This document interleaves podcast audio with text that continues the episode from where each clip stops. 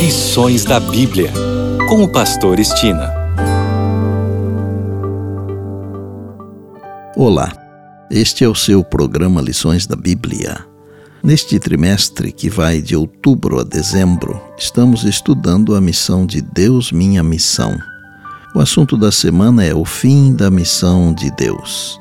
E o tema de hoje é as mensagens e a missão dos três anjos. Para entender qualquer parte da Bíblia, por menor que seja, primeiro temos que entender antes o tema do grande conflito.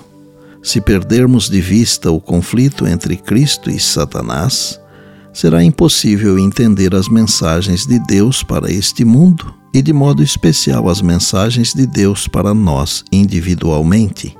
Apocalipse 12, 12 diz: Por isso festejai, ó céus, e vós os que neles habitais. Ai da terra e do mar, pois o diabo desceu até vós, cheio de grande cólera, sabendo que pouco tempo lhe resta.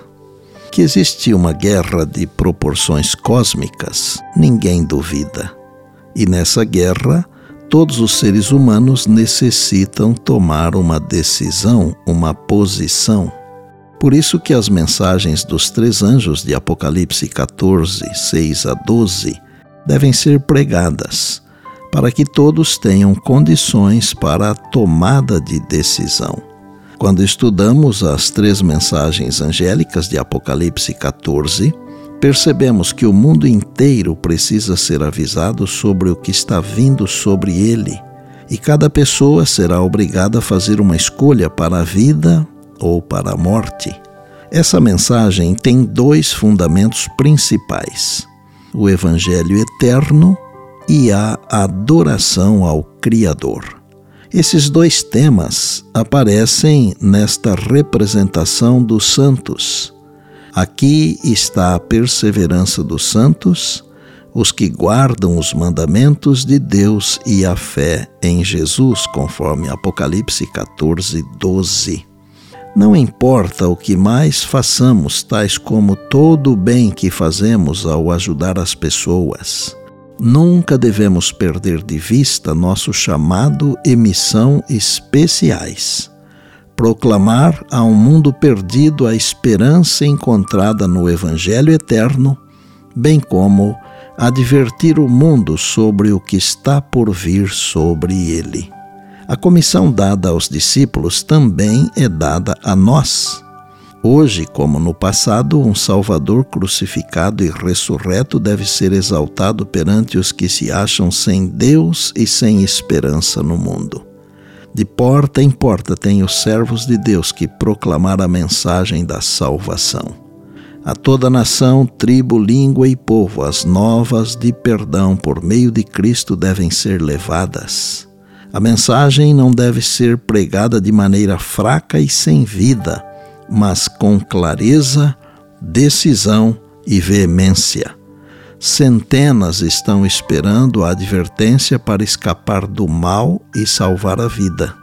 O mundo necessita de ver nos cristãos uma evidência do poder do cristianismo. Não somente em poucos lugares, mas em todo o mundo são necessárias mensagens de misericórdia.